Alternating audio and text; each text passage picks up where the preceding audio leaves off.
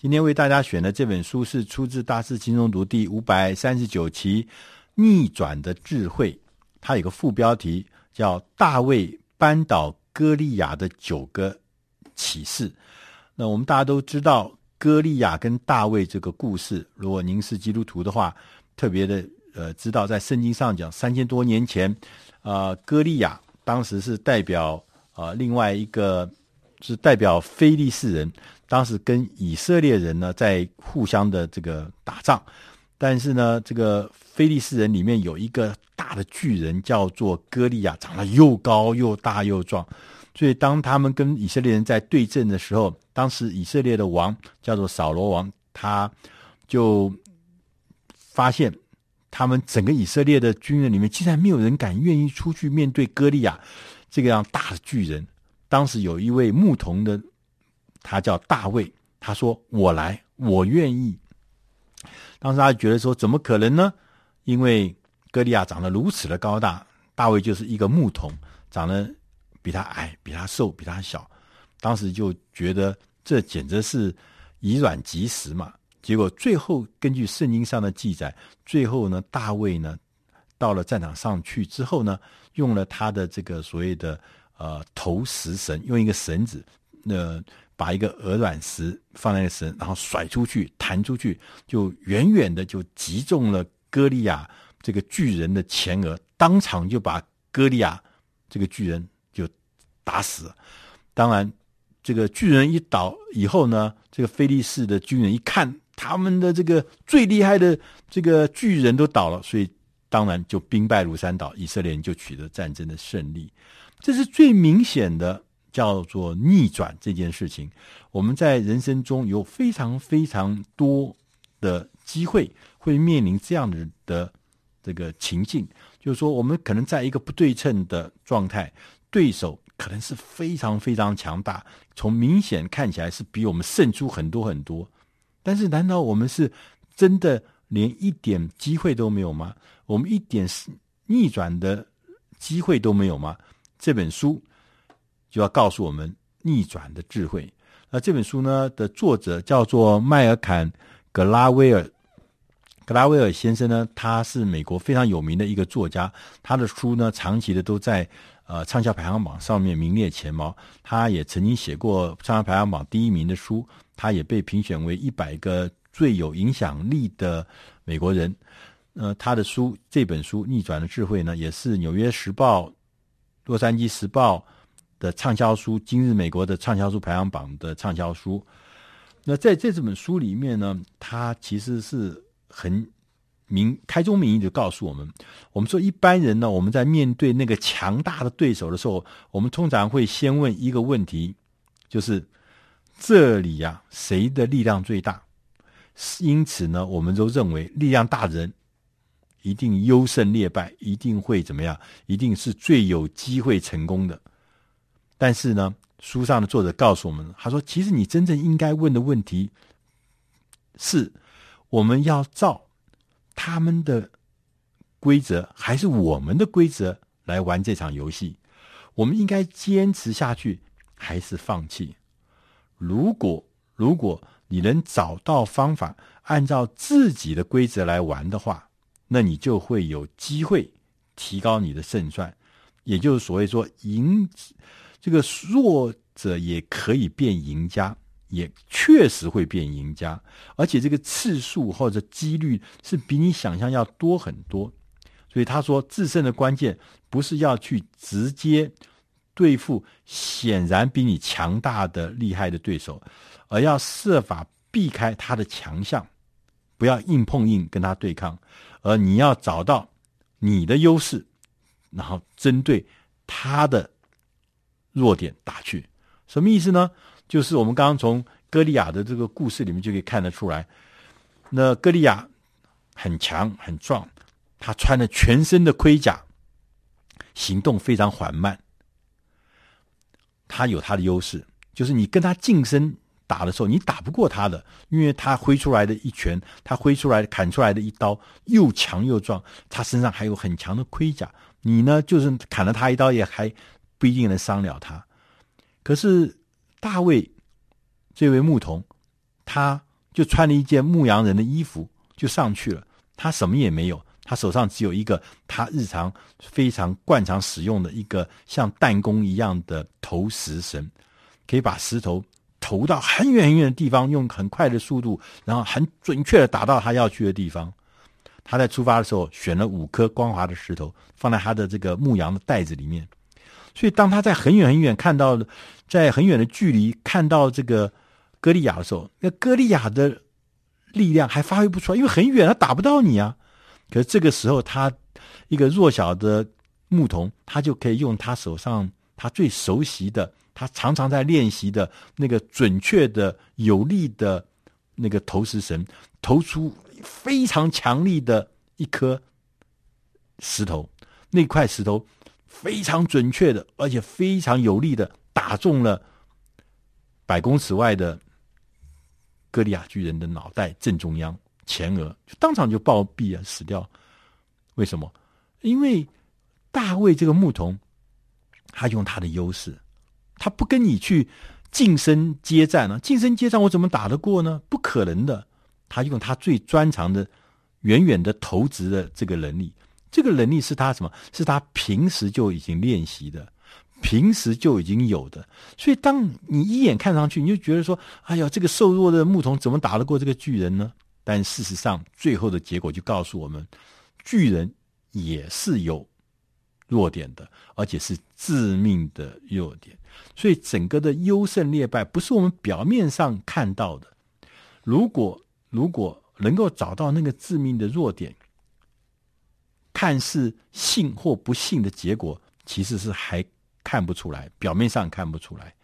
那我们从大卫跟歌利亚的情势就可以知道，这样子的所谓优胜劣败的迷失，有的时候是我们真的自以为是的错误。而在这本书里面还特别引了一句圣经的话，他说：“撒母耳记上面第十六章第七节说，耶和华。”却对撒母耳说：“不要看他的外表和他身材的高大，我没有拣选他，因为耶和华不像人看人，人是看外貌的，但是耶和华是看内心的。”那在这本书的开始的时候呢，他第一章他就跟大家讲说，大卫跟歌利亚谁比较有优势？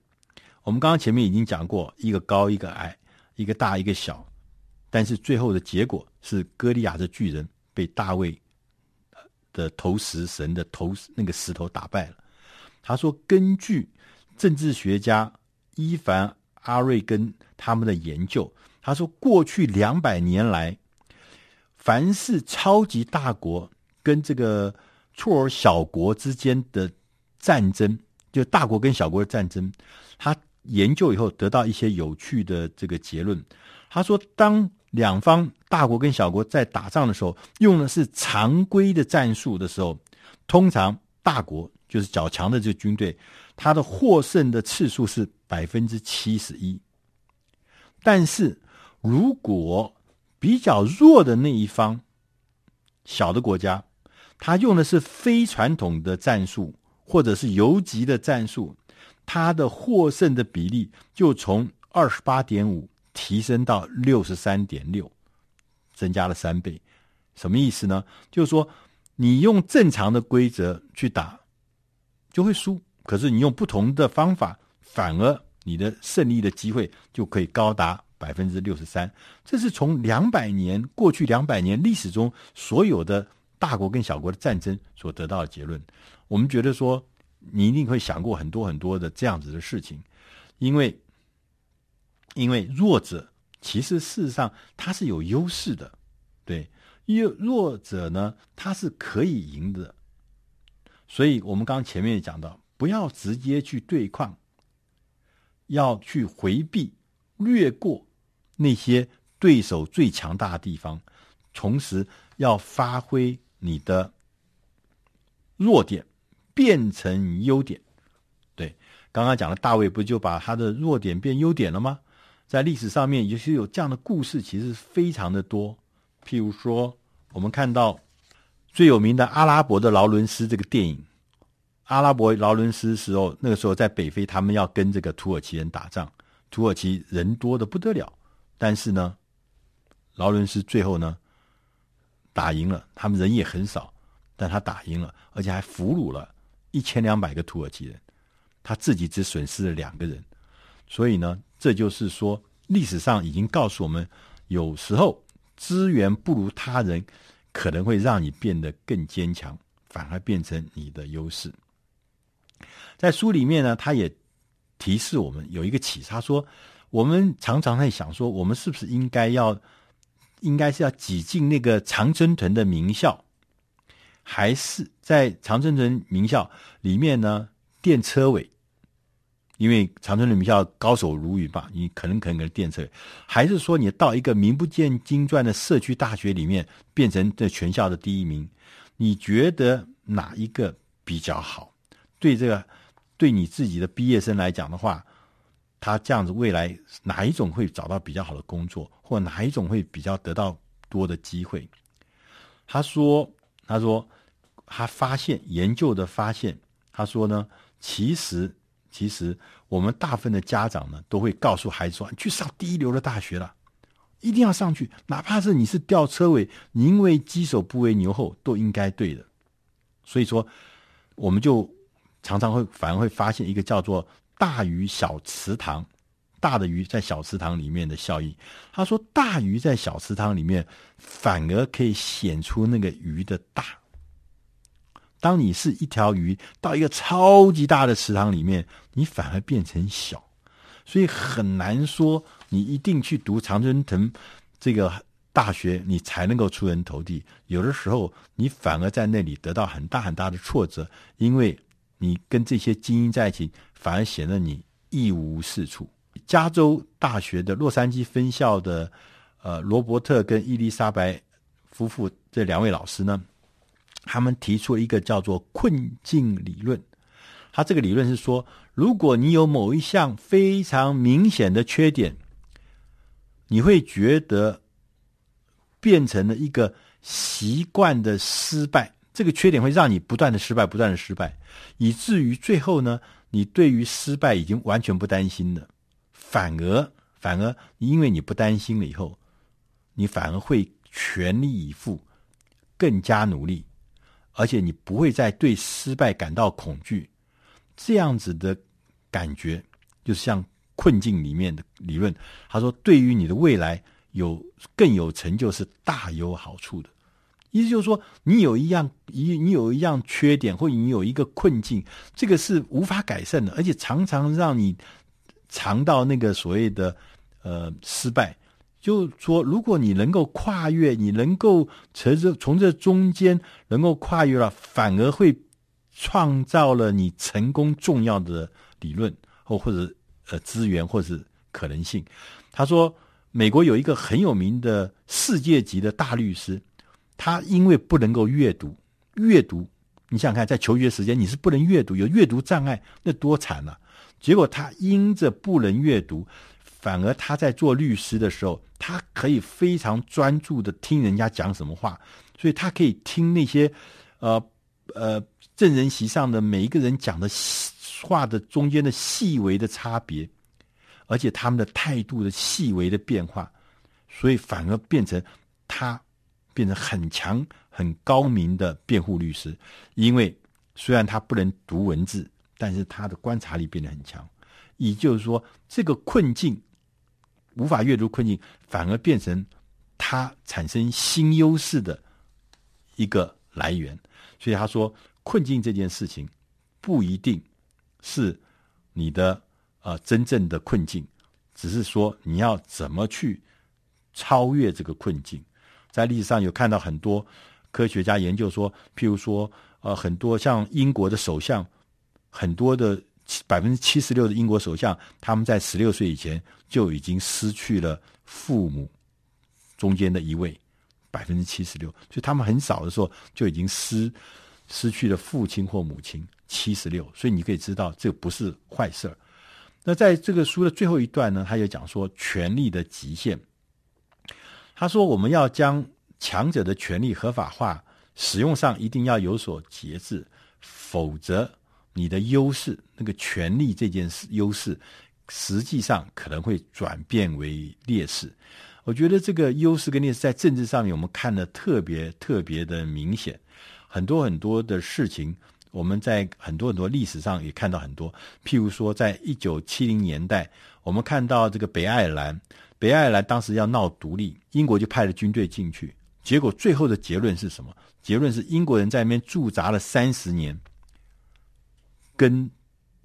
完全没有让当地北爱尔兰。人的流血冲突动乱从来没有停止过一天，